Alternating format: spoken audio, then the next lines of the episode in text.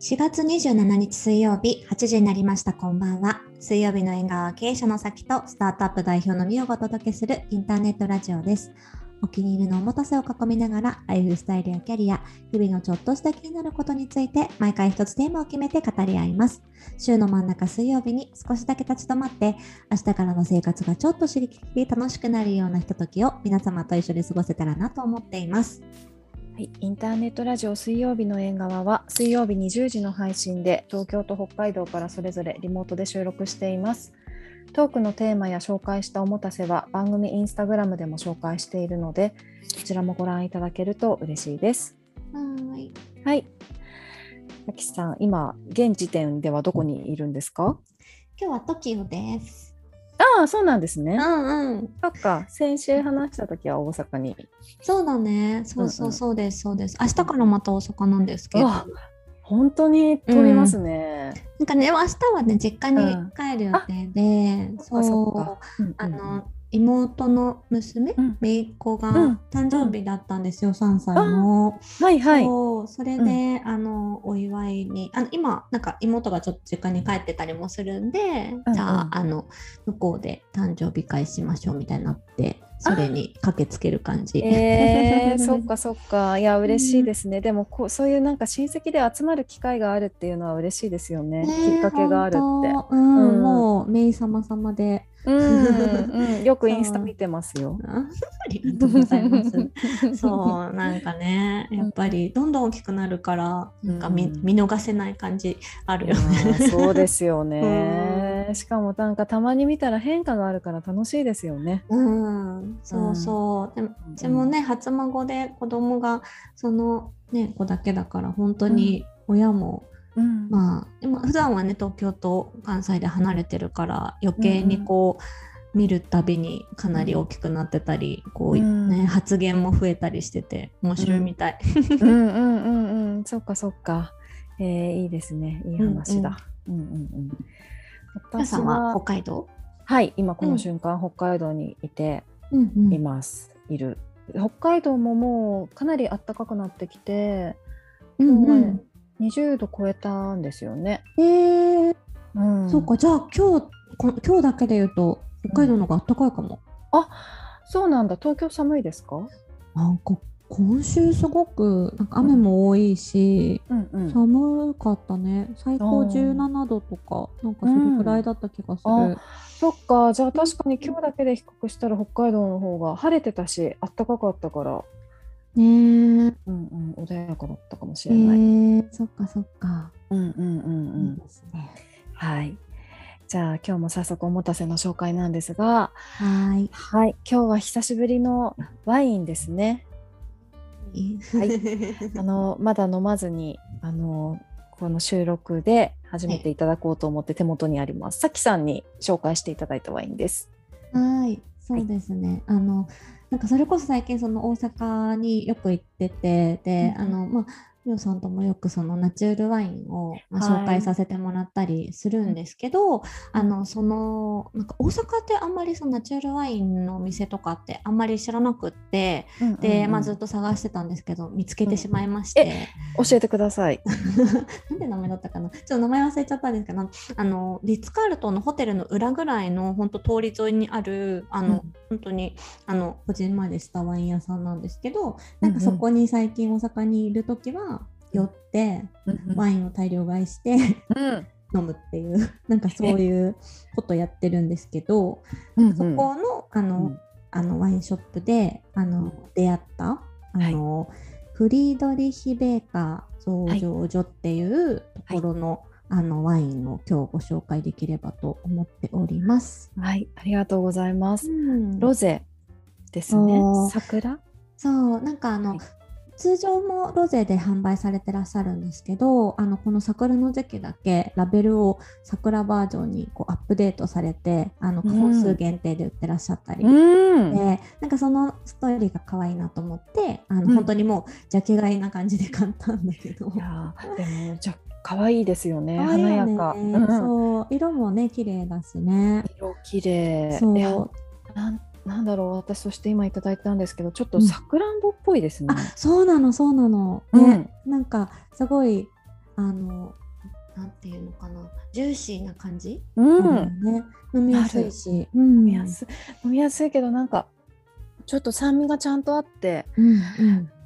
あのーななんだ飲み応えもありますよね。そうだね確かにそうドイツのねワインなんで、あうんのそうロゼで、まあ、辛口だとは思うんですけど、うんうんはい、あのでもこうちょっと程よい甘うみんというか、フルーツの甘みみたいな甘みもある感じかな。うん、でへー素敵な、うんあのいやーラベル買いした割には美は味いし、くないってなりま した。美味しい美味しい私はあのオンラインで買ったんですけど、うんうん開いた時にやっぱりファーって思いましたね。可愛いねえ素敵華やか、 うん、そう素敵ですようね。んそうなんです。あの美味しいインスタの方でもぜひ写真ね、見ていただけたらと思はいううんんですけど、はい、そうなんかねこ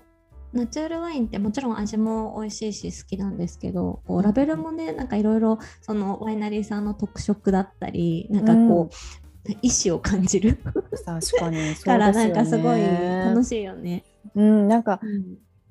こうワイン屋さんで並んでるの見るのって図書館っぽいですよね。こあうそうかバーもってそうかも。ううん、いんろんな情報が入ってくるからそこにいるだけで結構お酒飲めない方も楽しいですよね。うん、そうだと思う。ね,、うんうんねなんかラベルで覚えたりとか名前がさ長かったり、ね、難しかったりすることもあるけどあこのラベル見たことあるなみたいな覚え方もね、あるん、もんね。あると思う。うんでそしてさきさんそのワイン屋さんってうんうんうん北節ワイナリーですかとは違ううん違うかも。ああそうなんだ。うんそっかなんか私ナチュラルワイン好きになってからナチュラルワインのこう全国のお店を紹介している雑誌とかあの普通の本とかを買っていてへ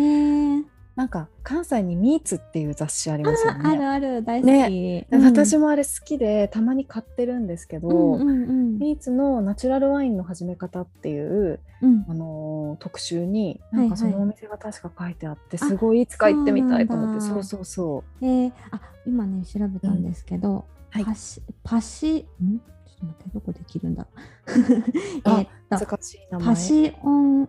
エ・ナチュール大阪っていう、うんうんあのお店の名前でした。うーんうんなんかへー飲食店もされていてでなんうんうか飲食店の方でもナチュールワインは使ってらっしゃるみたいなんでですすけけど、ど、私私ががえその飲食店の方私はまだ行ったことがなくってでもうんうんこの,、あの店舗はうんなんかすごく、あのなんだろう品揃えもあんま見たことないのも置いてらっしゃるし国産の,、あのワインも置いてらっしゃったりとか、うんうんで何より私が好きなのはあの、うんなんかあのワインの説明をこうカードに書いてたりするお店あるじゃないですあかーありますねでこう瓶からかかってるような。うんうんうんででもそれってあの取られちゃうでしょだけど、うんうんあのそれくれるんですよ。ああそれ嬉しいかもしれない、そうしかも全へー部手書きなの。あーなんかビレ版っぽいですよねそうあそうそうそうでわかそるのなんか、うん手書きのそのラベルをあの、まあ、取られるかと思ったらそれくださるので毎回。へーうんうんうでんそれをねあのうん今家にストックしてるんだけど。へー集めてるんですそうねそう別に何もないんだけどでもなんかへー捨てられなくてしかもすごい可愛いからあーうんうんそううんなんかねうんうんそう見ちゃったあの集めちゃうよね。なんかさきさんってあのほらもらったお手紙も全部取っておくうんうんうんうんタイプですよね、うんそうですよねなんかやっぱ手書きのものがじゃあ家に結構たくさんあるんですね、うんうんうんそうなんかすごいねこう、うんあこれそっかこの間飲んだやつと同じ産地のやつかとかなんか後から振り返れるのも楽しくて、うんなんか捨てれずにまだキうんープしちゃってる。へえいいないいな、うんそっかうんへえ楽しいいやワインはいろんな楽しみ方がありますねねそういううんなんそかう後から見返してもいいしそうなんかね本当にワインショップさんもいろいろだけどなんかいいろんな土地でねそうやって行ってみるのも楽しいですよね。うん楽しいですね、うんいや本当になんか私もナチュラルワインを好きになってからなんか楽しみ方が日本の楽しみ方が一つ増えたなっていう気がしてますうん、うん、で感す謝ね。はい、さ感謝あのインスタでぜひ皆さんも見てみてください、うんはーい。はーい。えー、と、で、今日なんですけれども、うん。あの、前に私、うん。正解求めがちっていううんうん。テーマで、 3月にお話をさせてもらったんですけどうん。あの正解を求めがちな人私もそうなんですけどね、うん。こうなんだろうななんかこう誰か一人、えーあこの人は正解持ってるなっていう人を仕事においては見つけて、うん。でなんかその人をこう、うん、なんだろう踏襲するというか、うん。そういう癖が今まですごいあったんですよね。うん。うん。でも、まあ、なんか最近はその正解っては自分で作っていくものなんだなっていうふうに思っていてうん。思っていた中でこの間見つけてしまったんですけどあのなんかこう一人一人が自分の軸の正解を持ってうん。集まっている集団っていうのがあって、うんうんそれが「のど自慢」なんですよ。あの ですね私ね気づいちゃったんです NHK の「のど自慢は」みんなあのおのおのその自分のスタイルを完璧に表現してあの場に出てくるじゃないですか。うん。あれはみんな誰かの正解を求めて、えーそれを真似してあそこにたどり着いたわけじゃなくってはいはいはい。自分たちなりの美学とかうん。自分たちなりの正解を表現し合ってる場所があの「のど自慢」なんだなっていうのにこの間気づいたんですよ。今もあるの？うんあるんですよ。「のど自慢」ってあって、で、まあ、コロナ禍なのでオンラインでやってたりもするんですよね。え、そうなの？そうなんですよ。知らなかった。あの司会の方司会の方っていつもあの男性のアナウンサーの方なんですけど、うんあの方がそれぞれのお宅とつないで「はいじゃあ何番の何とかです」って言って紹介して「あのななな何々町何歳 ななんとかです」みたいな感じで自己紹介した後に皆さん歌うんですけど、まあそうなんですよこの間見ちゃったんですよそれをやっていて、うんうまあでもその姿もやっぱりその自分の軸自分のススタイル自分の正解を持った人がオンラインで表現している、なんて素晴らしいんだろうと思っちゃっていやーちょっとねなるほど。いやそうう。なんですよなんか全国放送でかなりの人に見られると思うんですよね「のど自慢」ってご長寿番組だし、そうだよね。もうなんかそこにこう安牌を持ってくるんじゃなくってうん自分。のオリジナルのスタイルをこうこれが私の正解だっていう感じでぶつけてくるってななんてすごいんだろうと思って いやなんかね考え始めたら「のど自慢」ってなんか本当に素敵な世界だなってなんか多様性の宝庫だなって思い始めて止。止まらないい、確かに年齢層も本当様々だもんね。そうなんですよ、うんそうなんですだからあそこにはなんか本当に自分は自分であっていいが詰まってるなと思って。なるほど。なんかねちょっと見てたら涙が出てきました。えー、ちょっと今ネットで調べてたら過去のエピソードとか見れるんだね。エピソードが見れるノーチェックでした、うん本当 わかんない、ちょっとあの押せない、今押さないんですけど、でもなんかは、はいはい配信してるみたい、なんかその過去エピソード。 うんなるほどね。でもその番組があれだけご長寿っていうことはなんかやっぱりこう自分の軸とか自分のスタイルを持った人ってかっこいいって万人が思ってるっていうことなのかなとも思って、うん確かにね。うん、なんか誰かの真似をする人生にどこか違うよねって思っているからうんうんうんあれだけ自己表現を堂々とするっていうことをみんながしかも肯定的に受け止めるじゃないですか。どんな表現しててもなんかそのオリジナルのそうオリジナルの曲とどんなに違ったとしてもみんなが受け止めるじゃないですか。いやみんなそういうの求めてるのかなと思って。確かにね。うん決して、うんあの、お上手で選ばれたんじゃないですよねって人そもういそうますよね。はい はいそうそうそうだからなんかあの鐘の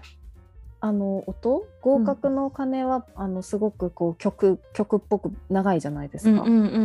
うんでも多分あの審査基準もうまい下手じゃないんですよね。確かに。そうだね。どういう基準なんだろうっていうなんかそのロジックはちょっとわからないけど、確かに。うん、でもなんか日本中のあなたらしくてそのままでいいっていうのは「のど自慢」に詰まってるのかなって本当に思って。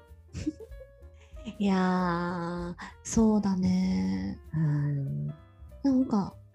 そうだねあれってなんか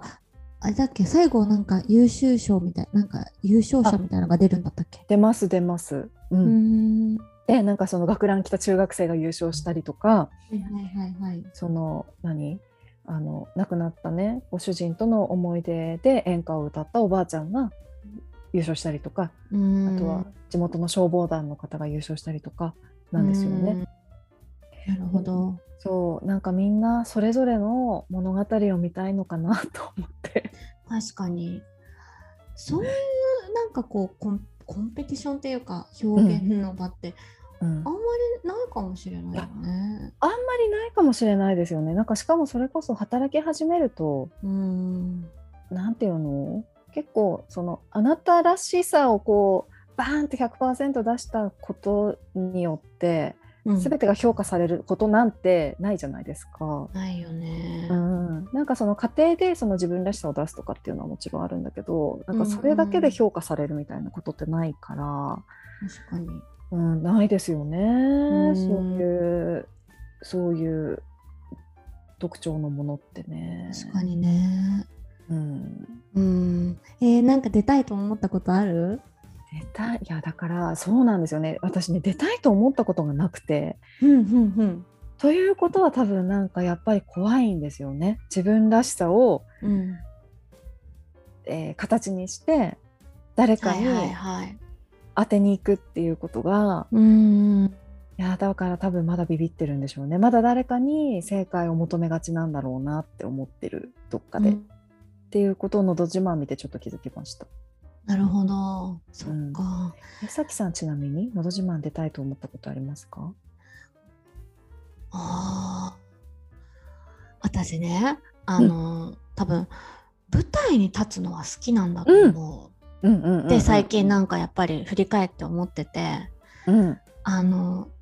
あぶ舞台なんかやっぱバレエやってたじゃないですか、うんでだからなんかねスポットライト浴びたらすんごいアドレナリン出るんだよね。ああはい、うんっていうのんはなんか多分ちっちゃい頃からそういうのやってるからそういうのがあると思うんだけど、はいあのそうだから「のど自慢」も出たいと思ったことあると思う、うんうんかっこいい、うん、うんううんんでもなんうかんそれが、まあでもふ、うん一歩には踏み出してないし、うんなんか今自分でじゃあなんかそういうのやれるかななんなんだろうってもなんかほら歌がね得意不得意とかなんか歌じゃなかったらやれるかもとかなんかあるかもしれないじゃないですか、はいはだい、からなんかそうじゃないなんか場面ってどういうのがあるかなって今なんか考えてたんだけどうんうんなんかでもその自分が例えばじゃあ人前で全社会議でプレゼンするとか、あってなった時に、うんまあ別に正解ないじゃないですかこうないですね自分のなんかまあ伝えたいことはあるんだけどその伝え方は自分次第、だから、うその構成プレゼンの構成と、うんその全体そのポイントポイントで話すことと、誰に何を話させるかとかなんかそういうのってまあ自分次第っちゃ自分次第じゃないですか。うんうんうんで自分も喋るなんかそう、それに関して、まあ、それとなんか似てんのかなって今なんか話しながら考えてたんですけどあーううんうんうんうんんでもなんかそれも、うんまあ、離れしたりとかはあるけどやっぱ慣れてくるとできるようになるし、ポイントもなんかつかめるようになってくるから。うんなんかでもそれってね同じように正解はないし多分、うん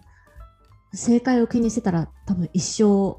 ストレスだと思うっていうか、んそうですね。うん、できないことだとも思ったりするから、なんかそこもね、うんそれぞれだよね。うん、そうですね。うん、うん、うんいやー、そうだうなー。ん確かに。うん。皆さんは人前でも採用の時とか前に出たりすることもあったんじゃないですかありました。いや、振り返れば、結構確かに人前で話すことって多くって。ん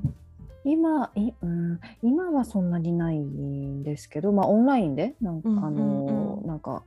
例えばあのそうですねなんか商品発表の時とかそうんのテレビ局の方とかに向けて話すみたいなことはあるんですけど、まあ好きは好きなんですよね。うん好きは好きなんだけどなんかそういう時のプレゼンって結構自分なりに一回型を作ってなんかそはのいはいはい通りはいに進めてるなみたいなところはあって。うんなんか「のど自慢」レベルに自己表現できてるなんかめちゃくちゃ印象に残るような、えーことができてるかっていうとうん違いそ確かに。う、うんそなんうかかだね。うん、なんかだからちょっとビビってるとこありますよね。うん、 確かになでもあれって何がスタートなんだろうねやっぱり好きだ歌が好きっていうところからなのかな、そうかもしれないですよね。うん歌が好きで歌が好きで好きで歌ってたら確かにさきさん言う言う通りであのステージに立つスポットライトを浴びるっていう機会が小さいながらもあったとしたら、うんうんうんそれにこう快感を覚えてっていうのは絶対ありますよねきっあとるとね。思う、あると思う、ね、でより大きうんなステージ、だからそれこそ小さな成功体験の積み重ねっていうかうん、小さなゴールをあの目,、うん目の前にどんどん作っていった先に「のど自慢」があるのかもしれないですよね。うん確かに、うんでもなんかさおじいさん、うんおばあさんとかさなんかその、うん結構年配の方たちってもうなんかそそうそれだけでもなさそうだよね確かなんかこうななんだろう思い出作りとかさ、はいはいはいはい。なんかこう自分の気持ちをなんか電波に乗せますみたいなうんわかんないけど、うん なんかそういうのもありそうだよね。いやあると思う。んそこには確かにね思い出作り、人生の思い出作りなんか一回の人生だからやってやろうとかね、うんそういう気概もあるいやだからのなんかあの一つの1時間の番組の中に多分すごくいろんな目的だったり目標を持った人が集まってるんだと思うとすごい世界ですよね。うん、面白いよね。面白いだからご長寿番組なんだろうね。そうなんでしょうね、うんそうなんでしょうね。なんか人間の根源的な何かをこうそれぞれついてるんでしょうねきっと。確かに。うんまあ、でなんなんでもいいんだろうしねなんかその絶対こういう動機じゃなきゃダメだとか。なんかここまでなんかこうなんのレベルじゃなきゃダメだとかなんかそういうことはないもんね多とう分んうんそうですよね。ねだからなんかそこもきっとあれオーディションありますよね「のど自慢」ってね。うん、あるある。うんうん、青森にもよくね来てて来てたうんですけんど、いやだからそこもきっとなんかすごく素敵な審査基準があるんでしょうね。確かにうん確かに、本当だうね、んいやーいやとか、なんかね、のど自慢を見たら、ちょっといろんなこと考えちゃったので、あのこれで一つのテーマにしてしまって、なんかごめんなさいなんですけど、 あのそんなことが話したかったです。ねえーじゃあうんちょっと皆さん「のど自慢出ますか?」 とか言ってで、でも、いや、でも確かにね、なんかその正解求めがちっていう話をしたから、そんな自分をこう変えていくためには、のど自慢にチャレンジするっていうことも一つかもしれないですよね。いやーそれは相当面白いよね、いん。やうんー面白いないやなんかいやそこで自分が初めて発見できるのかもしれない。でもなんかそれぐらい突飛なさその、うん前回のマッはクいで働くじゃないけどさ、いはなんかそれぐらいなんかそのなんていうのその延長線上にないことに挑戦してみるのも面白いかもしれないいよねや。そうもうそう思うなんかこれあれですよねなんかいつだっけ夏までに「まる宣言」の時も、うんうんうんその自分の今の延長線上にないものに挑戦することで見えてくるもの絶対あるよねってお話しましたよね。したした。うんなんか今年はそんなことに一個挑戦してみるのかなやっぱり。うんそうだね。うんいやー面白いな。なんか当選してから考えてもいいしね一回出してみてとか。確かにね確かにねそうですねなんかこれ、そうですね。うん、わかる。あの、ど、どう、な、どういうふうに、何を歌おうとかって考え始めちゃうと。うんうんそう何もだよできそうなくだなよるから、そう、まずは当選することを一つの目標として。やってみ。面白いよ。なあんちなか。みにね、はい。 5は月の15日は函館に行くみたいですい。。やだ、ちょっと。 近 い。うんあでも結構北海道行くね面白い。あ6。結構月は来てますかうん室蘭あ、とブローラ。はい。うはいん、えっとね、うん。うん。 7月は岩内町っていうのあーはいはいはい、うんうん、あで結構来ますね。来るよね。でうん、近づいてきてる。9月の近づいてる25日は帯広。あ帯広、うん帯広強そうだな、うんいろんな人来そう、うんうん、そそこが最後かな帯広な9るほどね月25日の帯広が最後です、なるほど、はいあの北海道大会としては北海道大会ですねそっ かちょっとじゃあその辺を見てやっぱりねうんこうどういう方がセレクトされてるのかっていうのうを、んうん確かに見見つつもあんまりそれを気にせず自分は自分でいいっていう確かに軸はぶらさずに、うんそうだねはい、はいいやー面白いないつか「のど自慢」に出たらあの応援してください。 見に行く閲覧え観覧か観覧しに行きます、はい、観覧ご希望の方は確かおはがきでご応募だったと思います。 お願いします。はいはい、じゃあ今日はそんなところでした。はい。水曜日の縁側では皆様からのお便りを募集しています。話してほしいテーマや聞いてみたいことなど、ぜひお寄せください。はい、いただいたお便りはすべて2人で大切に拝読します。ポッドキャストのプロフィールトップにあるフォームから送信できます。また、水曜日の縁側インスタグラムではおもたせの紹介やアフタートークを綴っています。そちらもぜひご覧ください。はい。はい、どうもありがとうございました。ありがとうございました。